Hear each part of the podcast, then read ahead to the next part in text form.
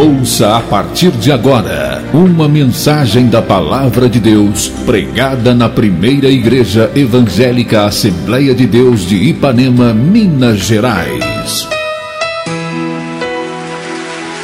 Pastor Presidente Jander Magalhães de Castro. Acesse nosso site www.adeipanema.com.br. Caso queira receber as mensagens semanalmente, envie uma mensagem para o WhatsApp 33 984360898 que iremos cadastrar seu número para receber gratuitamente as mensagens da semana. Realização: Igreja Evangélica Assembleia de Deus de Ipanema.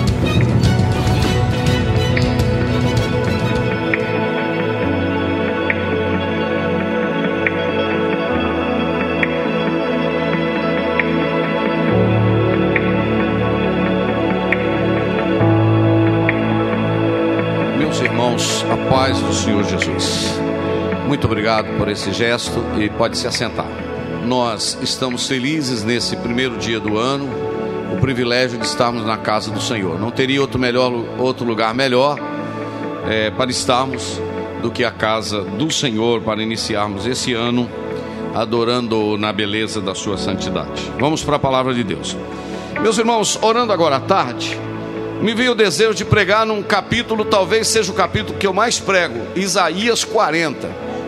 Não me lembro quantas vezes eu preguei nesse capítulo no ano passado, mas esse capítulo ele é de uma profundidade muito grande. E eu gostaria então de compartilhar com vocês alguma coisa em relação a este capítulo de número 40, mas eu gostaria de começar dizendo, dizendo que esse profeta Isaías é um profeta fenomenal, né? Um profeta que tratou do assunto da vinda do Messias. E eu quero que você fique com a sua Bíblia aberta, porque à medida que nós formos falando, você vai conferindo e sempre Deus tem alguma coisa nova na sua palavra, não é? é o arrozinho com feijão, como a gente fala aqui, que é o pastor da igreja que está sempre pregando mas a gente, para sobreviver, precisa de arroz e feijão, principalmente o brasileiro, né? Esse profeta Isaías, o seu nome significa salvação de Deus. Isaías, salvação de Deus. Ele talvez tenha sido o mais ilustre dos profetas, ele era de sangue real. Isaías ele viveu no ano do ano 760 ao 760 ao 698 antes de Cristo. Ele era sobrinho de Amazias, ele era primo do rei Uzias e ele era neto do rei Joás. E ele era um profeta de sangue real. O nome de Isaías aparece 21 vezes no Novo Testamento. Jesus mencionou o profeta Isaías não uma vez. Ele profetizou aproximadamente 50 anos. Foi um profeta muito interessante, de sangue real, como eu disse. E esse profeta, ele, a princípio, ele profetizou no reino dividido, e posteriormente, ele, dividi, ele profetizou somente para Judá, porque o reino dividido aconteceu o cativeiro babilônico no ano 605, Isaías já não estava mais mas na época da, do cativeiro da Síria, por 730 mais ou menos antes de Cristo, quando a nação do Reino do Norte foi levado para o cativeiro da Síria, o Isaías, ele agora passa a profetizar para o Reino do Norte, ou melhor, do Sul. Esse profeta, ele é chamado profeta messiânico. Ele é um profeta interessante que se diz que o seu livro seja é comparado como uma mini Bíblia. A Bíblia tem 66 livros, o livro de Isaías tem 66 capítulos. Foi o homem que mais falou de Jesus no Antigo Testamento. Foi o homem que falou que ele seria o Emanuel, né? O Deus conosco. Aleluia. Isso é uma coisa tão forte, né? Deus conosco. Isso mexe muito comigo. Porque no Antigo Testamento era Deus em cima, o homem embaixo. Deus em cima, o homem embaixo. Mas quando ele diz que o Emanuel ia nascer, então quando Jesus nasceu, não era Deus em cima e o homem embaixo, era Deus do lado. Você imagina Deus andando do lado, o Criador do lado, parando porque está cansado, mas ao mesmo tempo dizendo: Vinde a mim todos que estáis cansados. Dá para entender? Não é verdade? Parando para tomar água, mas dizendo: Se alguém tem sede, vem a mim e beba. Dá para entender esse Jesus? Maravilhoso, não é verdade? Dizendo que vai comer pão e ele mesmo dizendo: Eu sou o pão que desceu do céu. É verdade? Caminhando para a morte, mas dizendo: Eu sou a ressurreição e a vida. Isaías é o homem que mais falou nesse assunto de Jesus, não é? A certa altura, no capítulo 9 e 6, quando ele disse um negócio tremendo, que ele falou sobre quatro nomes que Jesus teria, né? Que ele seria chamado de maravilhoso conselheiro, seria chamado de Deus forte, seria chamado de Pai da eternidade, seria chamado de Príncipe da paz. É por isso que lá na cruz, lá quando Jesus estava morrendo, quando eu, como eu preguei domingo aqui, às três horas da tarde, quando Jesus disse assim: Pai, nas tuas mãos entrego o meu espírito. Sabe a profundidade disso? Nas tuas mãos entrego o meu espírito. Sabe por que ele falou isso? Porque a morte não matou Jesus. Porque a morte não poderia matar o Pai da eternidade. Como é que você mata alguém que é criador? Aleluia. Pode ficar tranquilo que, como pentecostal, já estou com vontade de falar a língua. Já estou. Aleluia. Então é o seguinte: como é que você mata o Pai da eternidade? É por isso que Jesus falou, Pai, nas tuas mãos. É por isso que em João capítulo 10 ele disse assim: Eu dou a minha vida, eu entrego a minha vida, e ninguém pode tomar a minha vida. Então, quando Jesus morreu, ele aceitou morrer, não foi a morte que matou Jesus. A prova é que quando ele ressuscitou, ele ressuscitou pelo poder do Pai, ressuscitou pelo poder do Espírito, mas ressuscitou pelo seu próprio poder. Ele ressuscitou pelo poder do Pai, pelo poder do Espírito e pelo próprio poder. Não, irmão, eu acho que vale mais glória, vale mais aleluia. Então, esse profeta Isaías, ele que vai falando dessas coisas tremendas a respeito de Jesus. Quando chega no capítulo de número 6, por exemplo, que ele tem aquela experiência fenomenal com Deus, que ele diz: No ano em que morreu o rei Uzias, eu vi o Senhor assentado no alto sublime trono. Lembra? Né? E o seu séquito, isto é, a orla dos seus vestidos enchia a casa. Isso é de uma profundidade tremenda, porque ele reporta a Números capítulo 16, a Números 26, que na orla do vestido do sacerdote tinha umas tirinhas, umas fitinhas azuis, que no hebraico chamava tzitzit, Kizitzitzitz, que era representava pedaços da lei, da palavra. Então, quando a mulher, por exemplo, tocou na orla do vestido de Jesus, é porque ela viu nele a autoridade de uma presença do céu na terra através da orla do vestido. É por isso que Malaquias disse que ele trará consigo nas suas asas, nas suas nas abas dos seus vestidos, ele vai trazer a presença, não é? E é por isso que Isaías viu a orla dos seus vestidos enchia o templo e os serafins voavam um para o outro dizendo: Kadosh, né? É, Kadosh Adonai, é santidade ao Senhor, Kadosh, eles diziam santo, santo, santo, é o Senhor dos exércitos, né? E eu acho interessante que eles não falavam santo uma vez só, eles falavam santo três vezes, por quê? Santo é Deus Pai, santo é Deus Filho, santo é Deus Espírito, uma alusão à trindade. Falavam santo, santo, santo. E eu já expliquei aqui para os irmãos, eu não tem problema repetir, que eles não falavam santo, santos, santo, santo, santo é o Senhor dos exércitos, olhando para o céu e dizendo santo, santo, santo é o Senhor dos exércitos. Não, eles diziam uns para os outros, dizendo santo, santo, santo. Aí um serafim dizia santo, o outro dizia santo, o outro dizia santo, o outro dizia santo. E aí o negócio pegava fogo. Santo, santo, santo é o Senhor dos exércitos.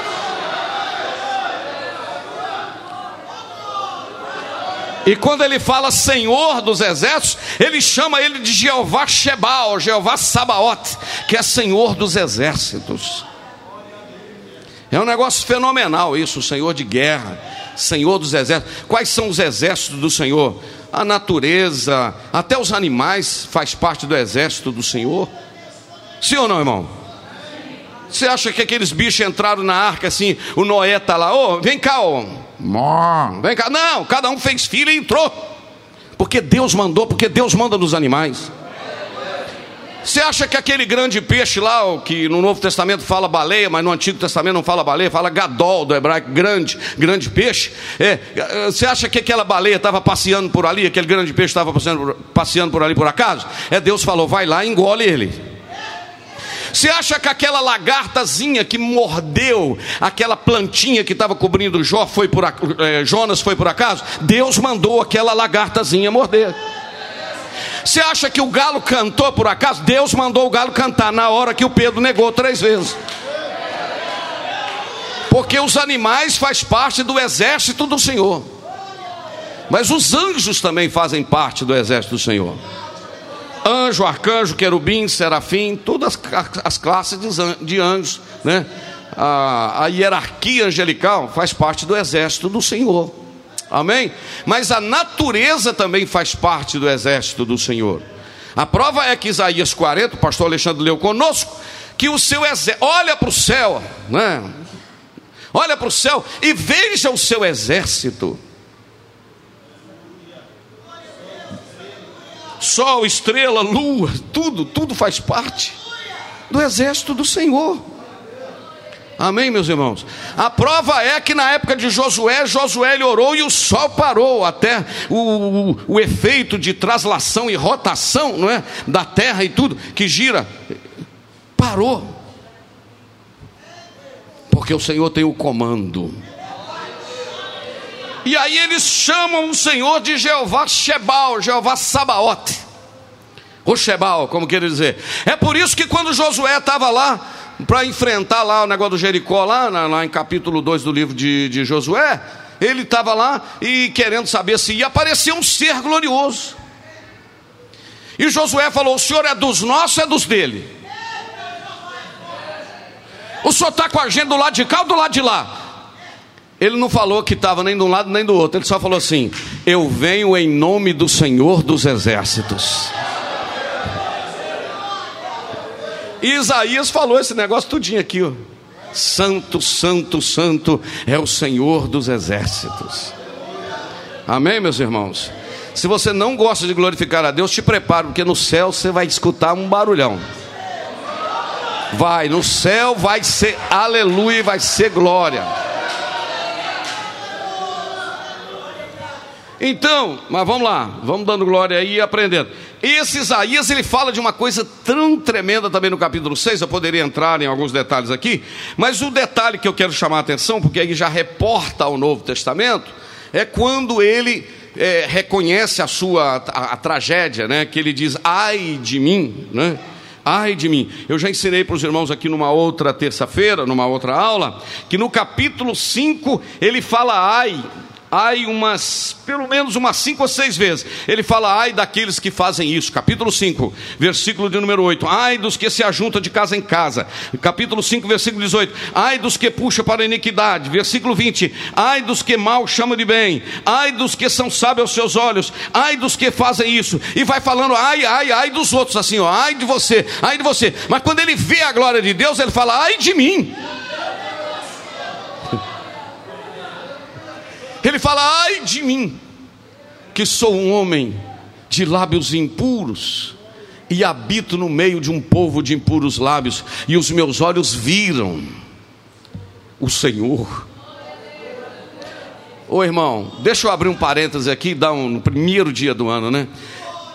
Quem experimenta e vê a glória de Deus tem vergonha de continuar no pecado.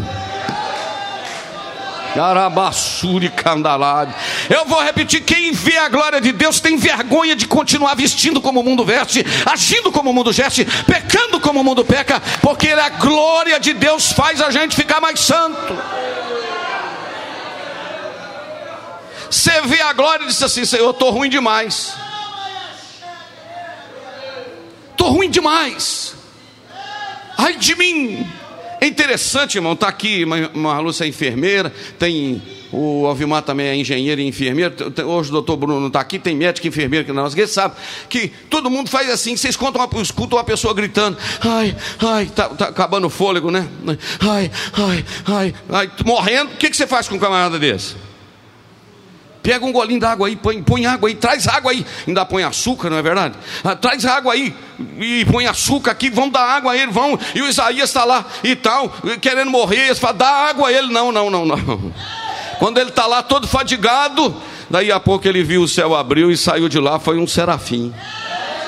Ele falou: ele não está precisando de água, não, ele está precisando é de fogo. Aleluia. Esse aqui não está precisando de água, não, está precisando de fogo.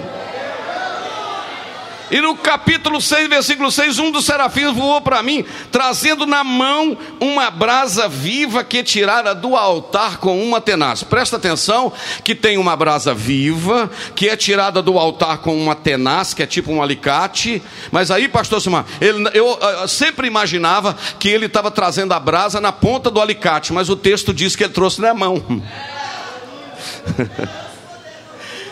e tocou nos meus lábios Pois aí, abre essa boca aí, você está falando muita besteira. Eu vou te purificar. Eu vou dar jeito em você, aleluia.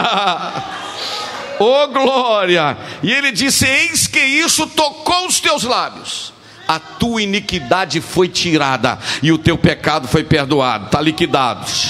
Sabe o que, que Isaías está falando aqui? Na providência da cruz. Oh, que coisa profunda. E aí agora ele fica todo, né? Eu estou precisando de um profeta aí, a quem enviarei, quem há de ir por nós. É, isso está precisando, eis-me aqui. Viu a glória, arrependeu, foi tocado, agora pronto.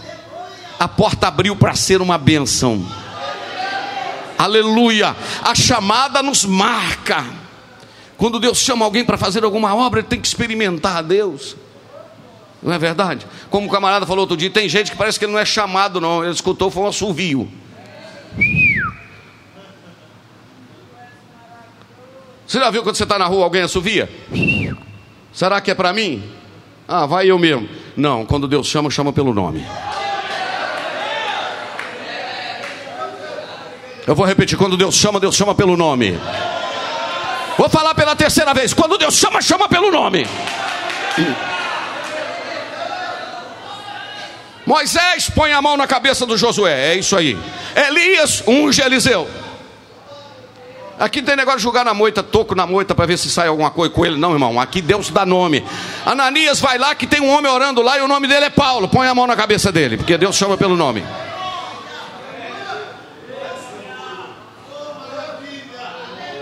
E esse é o Isaías. E o Isaías vai, vai.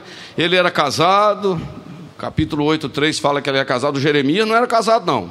Porque também para ser mulher do Jeremias, tadinho. Chorava demais, pelo amor de Deus, só consolando o varão. Né? Chora não, meu filho. Esse Israel é assim mesmo. É igual a mulher de obreiro. Não para não, meu filho. Vai, chora mais um bocadinho. Igreja é assim mesmo. Tem hora que um levanta, outro fica de pé. Igreja é assim mesmo. Tem hora que é igual ônibus. Uns entram no ônibus, outros descem no ônibus. Mas seu papel é dirigir o ônibus.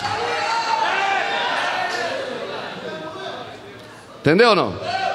Porque tem hora que a gente está dirigindo o ônibus e fica triste, desce uns do ônibus, mas daí na outra parada já sobe. Então fica tranquilo. O papel nosso como pastor não é garantir quem vai ficar dentro, é dirigir o ônibus. Fica quem quer, desce quem quer e sobe quem quer. Você está pregando, está ensinando, está mostrando, quer descer, desce. Tem alguém querendo subir, sobe, vamos embora. Eu vou dirigindo o ônibus. E quem quiser ir embora, vamos chegar lá. Amém, irmão? Glória a Deus. Início do ano é bom, uma palavrinha assim, né? É isso aí, glória a Deus. Outro dia aconteceu um negócio, não vou contar não. Deu uma palavra meio dura aí, depois chegou alguém lá na porta de casa com um comprimido na mão, falou: tem um obreiro que mandou entregar ao senhor. Não sei onde ele arrumou aquele comprimido, mas que levou, levou. Então é o seguinte, graças a Deus, irmãos, a graça de Deus está aqui neste lugar esta noite.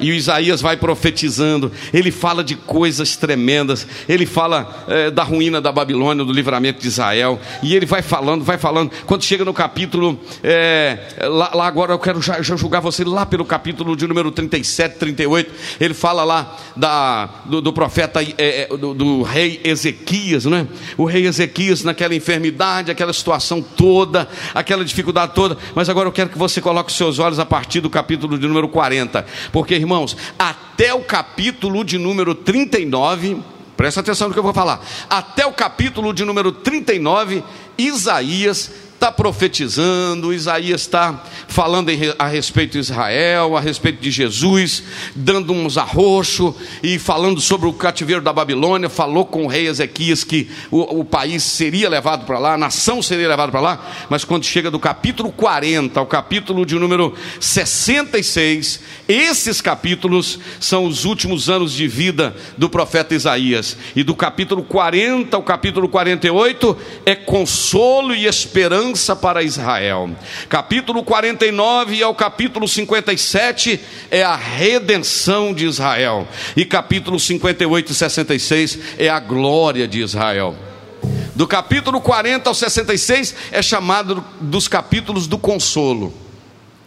Isaías fala uns negócios tão tremendos, irmãos, em relação a esse, a esse Deus, a partir do capítulo 40, que agora no capítulo 40 eu queria dividir. Pega meus bolsos. Se o vento levar meu esboço, não tem jeito de continuar pregando, né? Não, mas a gente usa o que está na cabeça. Muito bem, a partir de Isaías 40, o capítulo 40, tem cinco divisões tremendas, esse capítulo de número 40. A minha Bíblia, nele, se você vir aqui, é a mais riscada, mais encardida e mais riscada. Eu vivo lendo isso aqui. Eu amo ler isso aqui. Aleluia. Glória a Deus. Se a sua Bíblia está muito branquinha, não tem nenhum risquinho, nenhuma marca de lápis de cor, eu chego a pensar que talvez você não esteja lendo ela. Né? É, é, porque quando a gente vai lendo, a gente não aguenta sem riscar e marcar, não é verdade? Fala a verdade, né? Então, assim, tem umas que ficam encardidas, é no Salmo 91, não é verdade, irmão? Você chega na casa do irmão, a Bíblia dele está todinha branquinho, o 91 está encardido, né? Por quê? Não fala amém, não, irmão, pelo amor de Deus. Porque o Salmo 91 protege a casa do crente, não é verdade? Não fala amém, não, pelo amor de Deus. Porque pode estar aberta no Salmo 91 e o crente vendo novela, assistindo filme pornográfico, não vai valer nada. O Salmo só vale o 91 aberto se tiver guardado aqui, a palavra no coração. O resto não funciona, não. Não é verdade? Então, esse capítulo 40, ele tem cinco divisões. Do versículo 1 ao versículo 11 é a chegada do Messias. Diga comigo, chegada do Messias. Agora olha o 40 versículo 1: Consolai, consolai o meu povo, diz o vosso Deus. Falai benignamente a Jerusalém e bradai-lhe que já a sua malícia é acabada e que a sua iniquidade está espiada e que já recebeu em dobro a mão da mão do Senhor por todos os seus pecados. Agora, olha o capítulo 40, versículo 3, 4 e 5. A voz do que clama no deserto que, que é isso aí, irmão? Ô Batista, ô João Batista, o Isaías falou de você aqui, meu filho, ó. Voz do que clama no deserto, preparai o caminho do Senhor, endireitai o ermo vereda, no ermo vereda o nosso Deus. Todo vale será exaltado, e todo monte e todo outeiro serão abatidos, e o que está torcido se endireitará, e o que é áspero se aplanará. Olha o versículo 5: E a glória do Senhor se manifestará, e toda a carne juntamente verá que foi a boca do Senhor que isto disse. Que negócio é esse da glória do Senhor se manifestar? É a chegada dele, é a chegada do Messias. É por isso que João apareceu como voz do que clama no deserto. Eu amo a vida de João, estou terminando de ler, Alexandre, vou te passar para você ler, se alguém quiser ler, eu vou emprestar o livro do pastor Ciro Santos sobre João Batista, tremendo. O João Batista, irmãos, é a voz do que clama no deserto, é o cumprimento de Isaías 40, 3 e 4. O João aparece, irmão, camarada não tinha nada que olhar para ele, eu fico pensando, sobre, eu preguei sobre ele aqui há pouco tempo, João Batista é um camarada muito interessante, se alguém olhasse para ele, não dava nada. Primeiro, primeira característica de João Batista: o lugar que a igreja funcionava. no deserto. Você tem igreja com ar-condicionado, vida elétrica e direção hidráulica, tem gente que não vai. A igreja do João era no deserto. Deserto não tem shopping center, deserto não tem McDonald's, deserto não tem trailer, deserto não tem ar-condicionado, deserto não tem, irmão, esses negócios que nós temos não. E o João abriu uma igreja lá.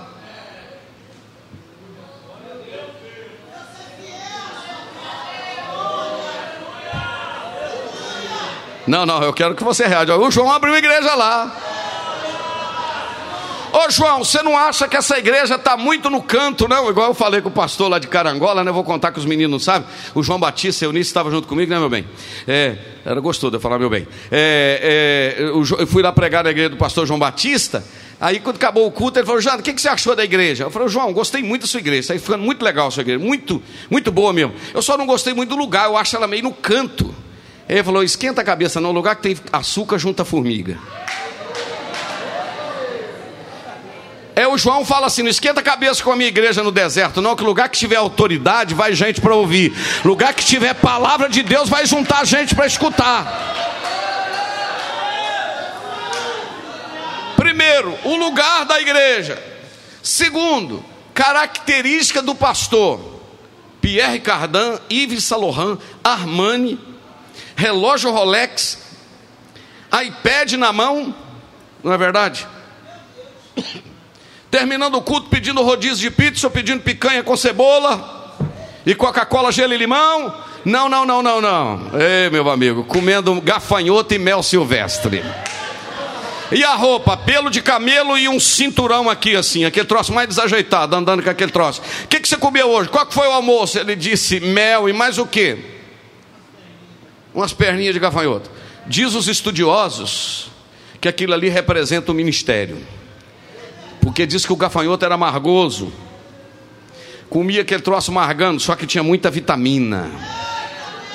E quando o troço amargava mesmo, aí o Senhor falava: come mel, assim é o ministério. Você passa um monte de raiva, tem uma luta tremenda, você fala: vou largar tudo. O Senhor fala: come um cadinho de mel agora. Aí você amansa, acalma e diz: vou continuar. É desse jeito, Jonas. Primeiro, lugar da igreja, no deserto, cumprindo João Isaías 40. Segundo, simplicidade do pastor. Terceiro, mensagem. Meus amorzinhos. I love you, my friend. I love you, my brother. I love you, my my, my church. Eu te amo, meu irmão. Eu te amo, meu amigo. Eu te amo, minha igreja. Ei, aleluia. Venha como está. Continua como está. Fica tranquilo. A graça cobre tudo. Aqui não precisa mudar nada. É assim que João pregava? raça de víbora, cascavel, jararaca, jaracuçu, vem chegando. Pastor, mas a mensagem é dura, precisa disso para melhorar e consertar. Arrependei-vos e convertei-vos.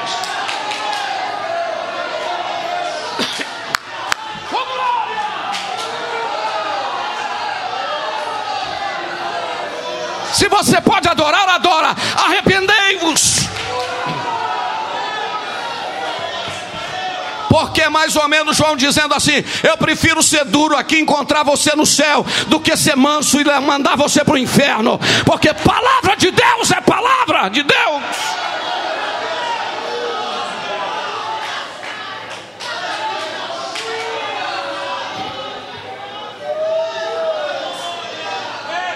Kamanassari, Kalassubi, Anagávia, Soubia.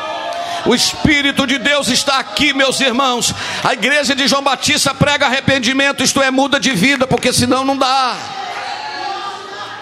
Muda de posicionamento, muda de caminho. Como diz o, Vaguinho, o Eliseu, né? eu gosto daquelas mensagens do Eliseu, que ele diz: você vai no lugar e tal, o camarada está pelejando, o culto está ruim, aí muda o hino, né? aí não adiantou. Aí muda o pregador, também não adiantou. Aí muda a liturgia do culto, não adiantou. Muda as luzes, não adiantou. Põe luz azul, luz vermelha, muda um monte de coisa, não adiantou. Aí ele diz: muda de vida.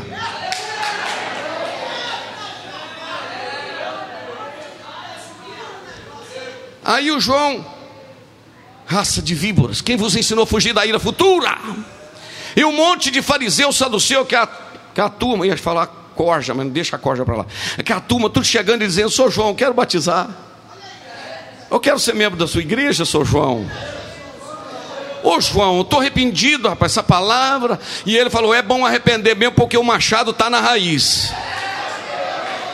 Aleluia. É bom arrepender mesmo, porque o machado está na raiz. Se não der fruto, vai tombar. Aí daí a pouco aparece um lá no meio da multidão. João, eu fico imaginando João olhando assim. Aí está chegando um lá. Ele aponta o dedo e fala: Olha ele aí. Fala assim: Ele quem? Não, um, dois, três. Ele quem? Ele quem? O que Isaías falou, que a glória se manifestará. Quem, pastor? O cordeiro. Aí João aponta o dedo, acaba de batizar o turma, aponta o dedo e fala: Eis aí o cordeiro de Deus, que tira o pecado do mundo. Interessante que não é que cobre o pecado do mundo, é que tira o pecado do mundo. Olha aí o Cordeiro de Deus que tira o pecado do mundo. E eu gosto do que João falou. Eu estou vendo ele agora, ele está chegando aqui agora, mas ele é antes de mim, porque antes de eu existir ele já era. Aí Jesus chegou, falou: João, é, eu vim cá para você me batizar. O João falou: Ó, aqui não. Aqui a gente batiza cascavel, jararaca, esses bichos aí. Cordeiro a gente não batiza aqui não. Aleluia. Aí Jesus falou: Não, para cumprir a justiça vai ter que me batizar. Oh, glória, aleluia. Tem alguém aí? Tem alguém aí? E o Isaías falou, capítulo 40, falou: é, Voz do que clama no deserto, aplane no caminho para ele chegar. Outro dia eu prego sobre João. Eu estou estudando um livro que eu quero pregar aqui sobre sete passos para perder a cabeça. Porque o João perdeu a cabeça, não é verdade? Então vamos pregar sobre sete características de quem quer perder a cabeça. É uma receita tremenda, né? Quem quer perder o pescoço. Sete passos para perder o pescoço. Amém, meus irmãos? Glória a Deus. É, eu, porque ele, ele, ele, perdeu a cabeça, perdeu o pescoço, né, coitado? Né? Coitado nada, coitado de nós, que ele já está na glória. Então, muito bem. É, perde a cabeça, mas ganha o céu, né? Glória a Deus. E a cabeça de João valia mais do que o reino todo do Império Romano, metade do reino, porque o, o, Herodes falou assim: ó, pode me pedir o que você quiser, até metade do reino que eu te dou. Ela falou: não vou querer metade, não, vou querer a cabeça do João. A cabeça de João valia metade do reino do Império Romano. Valia ou não valia, pastor Simão? Parece que sim, né, pastor? Mas vamos lá. Então, olha bem, o que, que ele está dizendo agora? Vamos saltar um pouquinho aqui, mas eu gosto muito do versículo de número 11 do capítulo de número 40. Isaías 40, 11 diz assim: Como pastor apacentará o seu rebanho, entre os seus braços recolherá os cordeirinhos e os levará no seu regaço, ou no seu seio, no seu peito as que amamentam, ele cuidará mansamente. Aleluia. Oh glória. Não, vou ter que ler de novo. Como pastor apacentará o seu rebanho. É por isso que em João 10 ele disse assim: Eu sou o bom pastor. Aleluia. É por isso que no Salmo 23 os Davi disse: Ele é o meu pastor. Posso repetir só para ensinar mais uma vez? O Senhor é o meu pastor. O meu pastor ali, do hebraico, é Jeová Raá. E Jeová Raá, o verbo está no presente. Não é alguém que foi pastor ou será pastor. É o que me pastoreia. O Senhor é aquele que anda me pastoreando. Te pastoreou o ano passado, já te pastoreou essa madrugada, está te pastoreando hoje. É aquele que me pastoreia.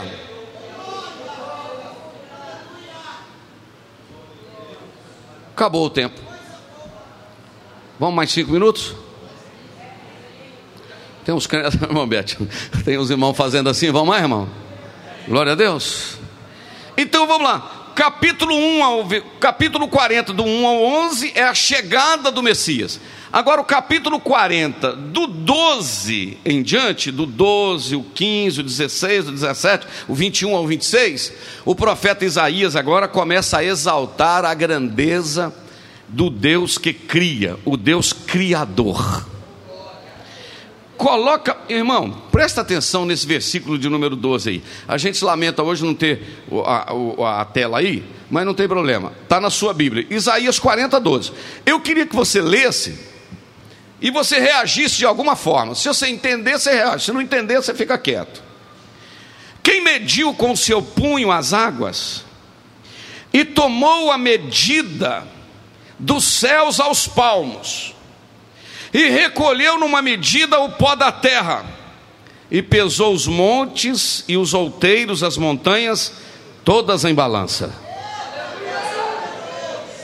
Não, cadê sua Bíblia aí, crente? Pelo amor de Deus. Marquinhos, vou terminar de pregar, você vai me dar um ré menor aí, que nós vamos cantar o quão grande é o meu Deus. Vai lá. Vamos ver o que está escrito aí. Capítulo 40, 12. Quem mediu com o seu punho as águas? Olha para mim aqui, irmão. Mediu o que, irmãos? Com o punho as águas. Aquele córregozinho ali, o rio Amazonas. Aquele córregozinho lá, o rio Nilo. 5.200 e tantos quilômetros, né? O Atlântico, o Pacífico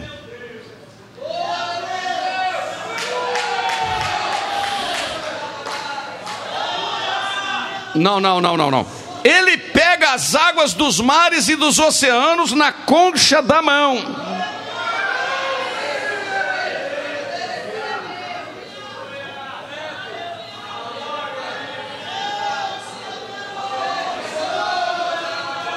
Tem gente entendendo e dando glória. Tem gente entendendo e dando glória. Onda cabaçuca.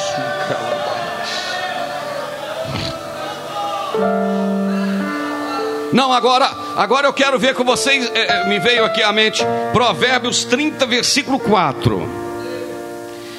Quem, Provérbios 34, quem subiu ao céu e desceu? Quem encerrou os ventos nos seus punhos? Quem estabeleceu todas as extremidades da terra? Qual é o seu nome? E qual é o nome do seu filho, se é que eu sabes? Sabe o que está escrito aqui? O versículo 4 está dizendo a segunda parte: que quem amarrou as águas na sua roupa. Alguém que já morou na roça e foi colher alguma coisa assim, fez assim no avental, até no, na roupa, você já fez assim para juntar uns negócios assim? O que, que, é que a gente põe mesmo aqui? Ó? Sei lá. Vai colher figo, né? Não é fígado, não. Fígado é de boi. Vai colher figo, né? Fruta manga. E você pega o avental e faz assim.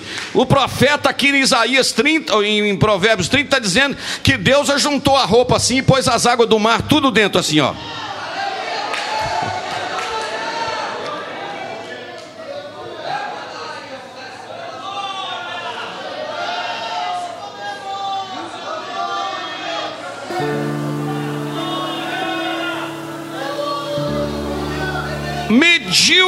Com o punho as águas. Agora Isaías 40, 12.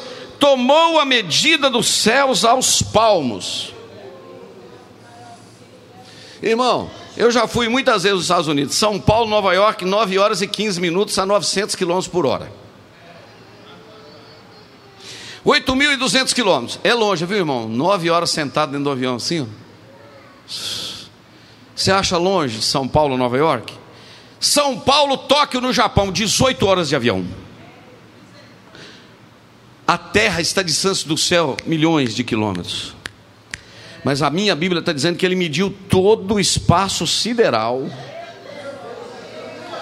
de todos os planetas. Qual a fita métrica que ele usou? O punho.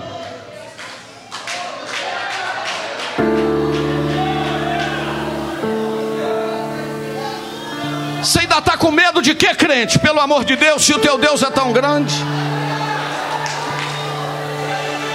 Ô Marquinhos, se a gente soubesse cantar aquele lindo do Samuel Mariano, mas a gente não sabe não assim.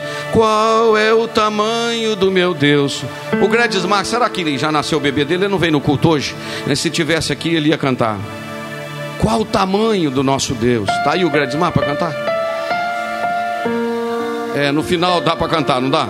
A Romilda canta, ele, Romilda, canta no final. Qual é o tamanho do teu Deus? Qual sapato ele usa no seu pé? Não tem, irmão, não tem, não tem, não tem, não dá para comparar. Como o tempo está acabando, como o tempo está acabando, olha aqui. Aqui quem mediu com seu punho as águas e tomou a medida dos céus aos palmos. E olha aqui agora, Paulo, vendedor de banana. E recolheu uma medida do pó da terra e pesou os montes e os outeiros em balança. O que, que é outeiro? É montanha, é pedra. Ah, eu tenho um cálculo aqui que o planeta Terra possui, irmão Paulo, 150 milhões de quilômetros quadrados. O planeta Terra. E Deus pesa isso tudo em balança, Senhor.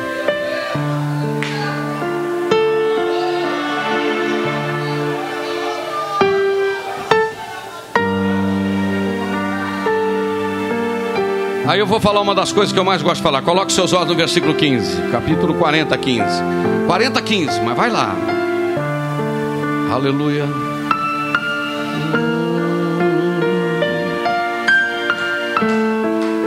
Para sempre. Amém. O que está escrito no, no, no versículo 15? Eis que as nações são consideradas por ele como o que, irmãos? Como o que, irmãos? Gota de um balde. E como pó miúdo das balanças. Eis que ele lança por aí as ilhas como uma coisa pequeníssima. Pula para o versículo 17. Todas as nações são como que? Nada perante ele. Ele considera menos do que nada, como uma coisa vã.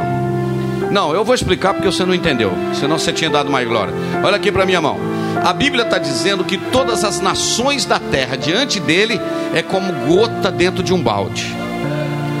Você tem balde lá na sua casa, não tem? Para colocar aquele pano para lavar uma gota de um balde. As nações diante de Deus é como uma gota. Mas aí parece que a gota ficou grande. Aí ele diz assim: como coisa pequeníssima. Ou melhor, gota ficou grande, aí ele diminuiu para pó fino da balança. Eu fui comerciante muitos anos, irmãos. Eu tinha um supermercado, 15 anos. E a gente usava aquela balança que põe um peso de um lado e a batatinha do outro. Lembra dele? Alguém lembra dessas balanças? Sim, né, Moisés? Hoje é tudo digital, né? E tal. Aí eu lembro que de vez em quando tinha que pegar aquele prato da balança e soprar, porque ficava um pozinho fininho. Deus aqui está dizendo que as nações é como gota, mas gota ficou grande. Aí baixou para o pó. Aí o pó ficou grande a sequência do versículo está dizendo que as nações não é como gota nem como pó da balança, não. É como coisa pequeníssima. Aí diante dele, coisa pequeníssima ficou grande. O versículo 17 está dizendo assim: que é como nada.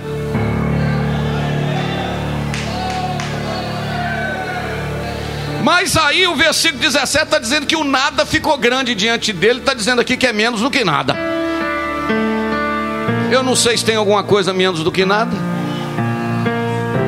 Aí o pastor estava contando que o irmão estava orando, né? Falando, Jesus, eu sou uma lagartixazinha da tua presença, eu tão pequenininho, Senhor. Não, não sou lagartixa, eu sou um besourinho na tua presença, eu tão pequenininho assim. Senhor, nem um besourinho, eu sou uma formiguinha na tua presença, Senhor. E foi humilhando, tadinho, o irmão orando. O Fernando. Foi humilhando, humilhando. Sou formiguinha na tua presença. Senhor, nem uma formiga eu sou, só quer saber? Eu sou um verme na tua presença. Senhor, mas Senhor quer saber que nem um verme eu sou, Senhor, eu sou uma ameba na tua presença. Senhor, diante da grandeza, eu sou nem um ameba, eu sou, sou um átomo, Senhor. Melhor, a menor partícula, um átomo. Aí disse que um anjo chegou perto dele, bateu no ombro dele e falou: oh, Pode baixar essa bola, que você não está com isso tudo, não. Porque diante dele nós somos menos do que um átomo. Agora eu queria muito terminar, irmão, mas estou com vontade de acabar aqui o texto. Aí quando a gente chega lá no versículo 17, vamos largar os outros negócios dos ídolos, vamos largar a estrela, vamos largar que ele está assentado sobre o globo da terra. A Bíblia diz que o Senhor está assentado sobre o globo da terra, versículo 22. Por isso que eu acho que a terra é redonda e a Bíblia está dizendo que é globo. Uma vez, há muitos anos, um irmão pregou aqui e falou que não concordava que a terra era redonda, não, porque Jesus falou que vai descer nos quatro cantos da terra. Se é quatro cantos, ela era quadrada. Então, então coitado, ele confundiu, né? Mas aqui está dizendo que a terra é redonda, não é verdade? O globo. Agora, olha o versículo de número 27. Esse versículo 27, Israel faz uma reclamação para Deus. Não precisa levantar a mão não para mim não te ver. Só fala amém. Tem alguém aqui que já reclamou com Deus? Diga amém.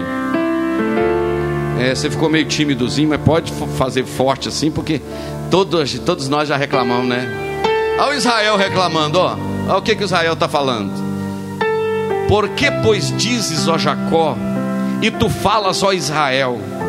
Deus não sabe o que está passando comigo o meu caminho está encoberto ao Senhor, o meu juízo passa de largo do meu Deus. Sabe o que, que Israel está falando? É, eu sou o patinho feio da família, Deus não olha para mim, Deus não sabe o que está passando comigo. É, é a sua cara, não é? É a minha cara, né? É, Senhor, eu sabia que o Senhor não está vendo nada, eu estou chorando, o Senhor não está vendo. Aí o que, que o Senhor diz no versículo de número 28?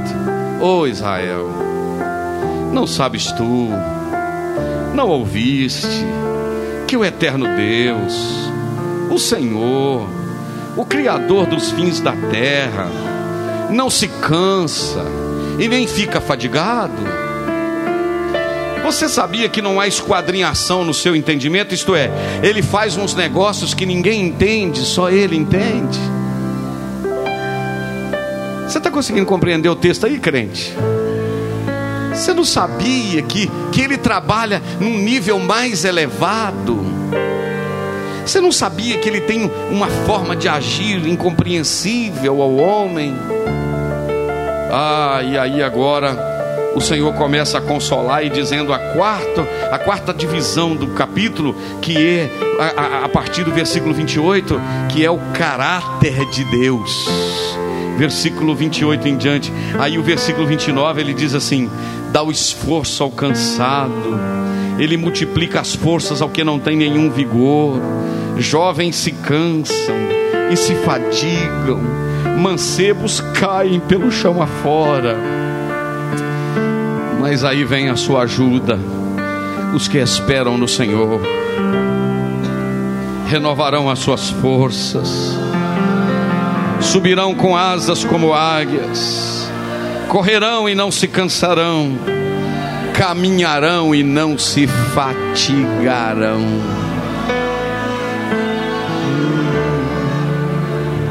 Fica de pé comigo para me concluir aqui.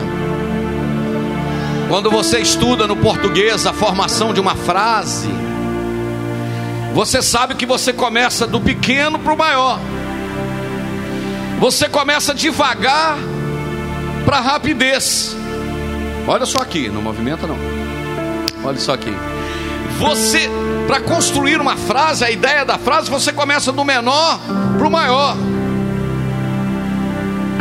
Mas é interessante que Deus aqui montou a frase ao inverso. Está dizendo que os que esperam no Senhor vai voar com asas como águia, vai correr e caminhar. Dá para entender? Voar correr, caminhar. Por que, que o texto não está dizendo? Vai caminhar, correr e voar. Não é assim? Não seria normal? Camarada aceita Jesus, começa caminhando. Daqui a pouco ele gosta tanto de Jesus, começa a correr. Daqui a pouco ele tira o pé do chão, não é verdade? Ele voa. Não é a voa, viu irmão? É voa. É. Aqui o Senhor falou o contrário. Que os que esperam no Senhor voa, corre e anda. Mas por que, pastor, isso? Porque não é sempre que você está voando, não é verdade? Tem dia que você está cortando o capeta pelo meio, né? sai em nome de Jesus, né? Tem dia que você está voando. Eu estou cheio de Deus, você está voando, né? Mas é de vez em quando que você voa, tá, filho? Não é sempre não. E correr? Não, de vez em quando você está animado. Vamos lá, vamos fazer a obra e tal, vamos lá. E você está correndo.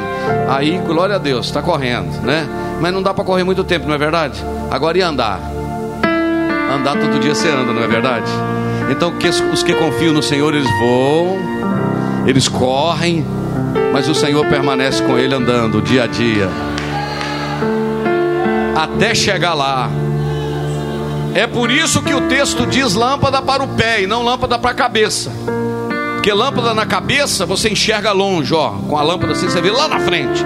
E o Senhor falou lâmpada para o meu pé, que lâmpada no pé você vê só um metro para frente.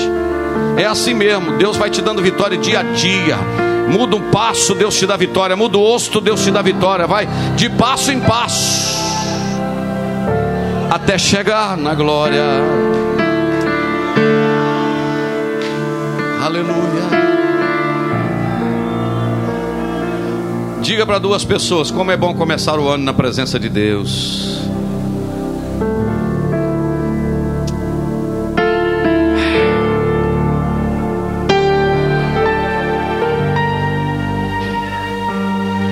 Feche os olhos. Carabaquesturi rabassai. No chão.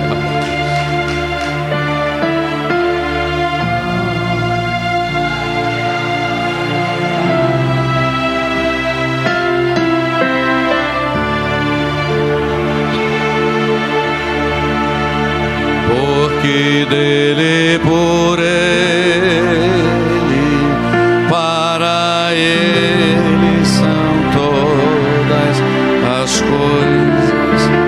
quero ouvir essa igreja adorando a Deus. Porque dele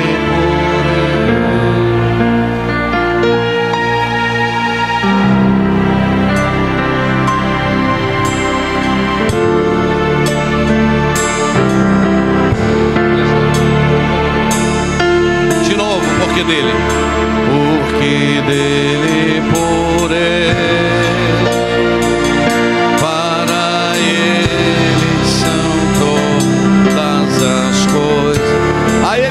Aí eu quero que você jogue a mão lá no segundo andar assim, ó. A ele a glória.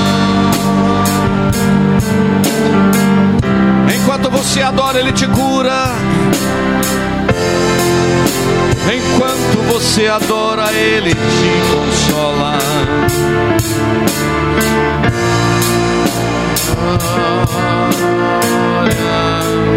Para sempre, amém.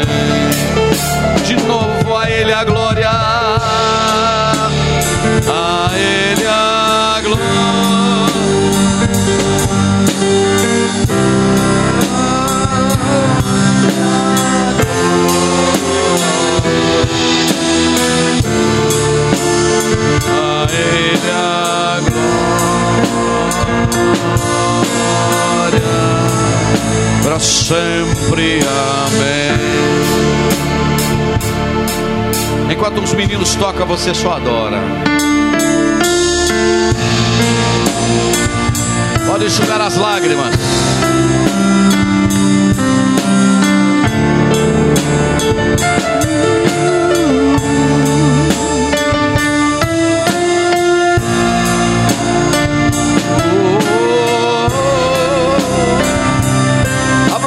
E exalta a Ele a glória.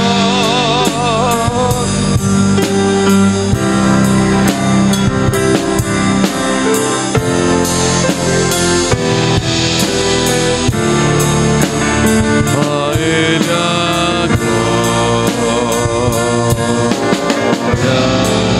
para sempre. Amém diante de tudo que você ouviu aqui esta noite, o que, que você acha do seu problema diante da grandeza dele? Porventura esse problema é alguma coisa? Não ouviste? Não tomaste conhecimento? Que o Deus eterno não cansa, não se fatiga, não há deles não há nele esquadrinhação, não, não dá para esquadrinhar o seu pensamento. Ele é Deus. Pai, eu quero te adorar pela tua presença, pela tua graça. Eu sei que o Senhor está curando nesta noite. Eu sei que o Senhor está operando milagres esta noite. Primeiro dia do ano, Senhor. Eu sei que tem irmãos nos acompanhando pela internet. Eu sei que tem gente sentindo a tua presença do outro lado. E eu quero pedir que o Senhor tome esse ambiente com a tua glória, com a tua graça. Abre portas, queima enfermidades, resolve problemas. Senhor, que pessoas possam tomar posicionamentos nesse ano como eu preguei ontem, Senhor, que ninguém venha procrastinar mais, empurrar com a barriga as decisões, mas que possam se decidir-se ou decidir-se diante da tua soberania. Eu oro e abençoo o teu rebanho no nome de Jesus. Amém. Pode se assentar. Enxuga as lágrimas.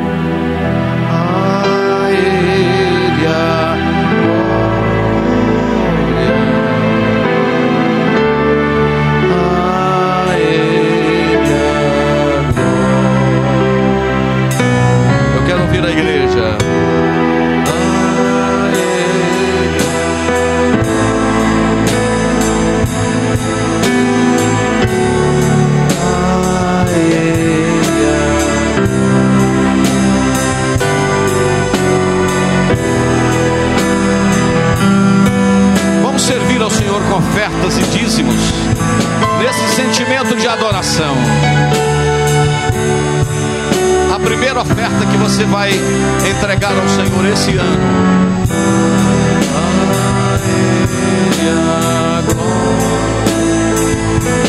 Para sempre, para sempre, amém.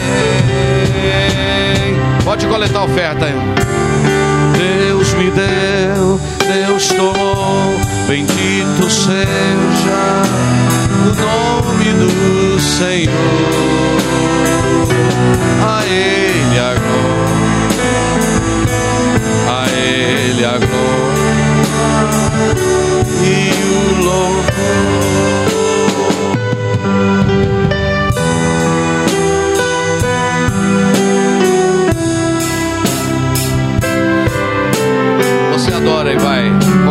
Ofertas e dízimos para a obra do Senhor.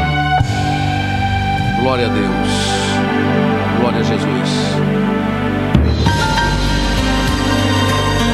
Você ouviu uma mensagem da Palavra de Deus pregada na primeira Igreja Evangélica Assembleia de Deus de Ipanema, Minas Gerais. Pastor Presidente Jander Magalhães de Castro.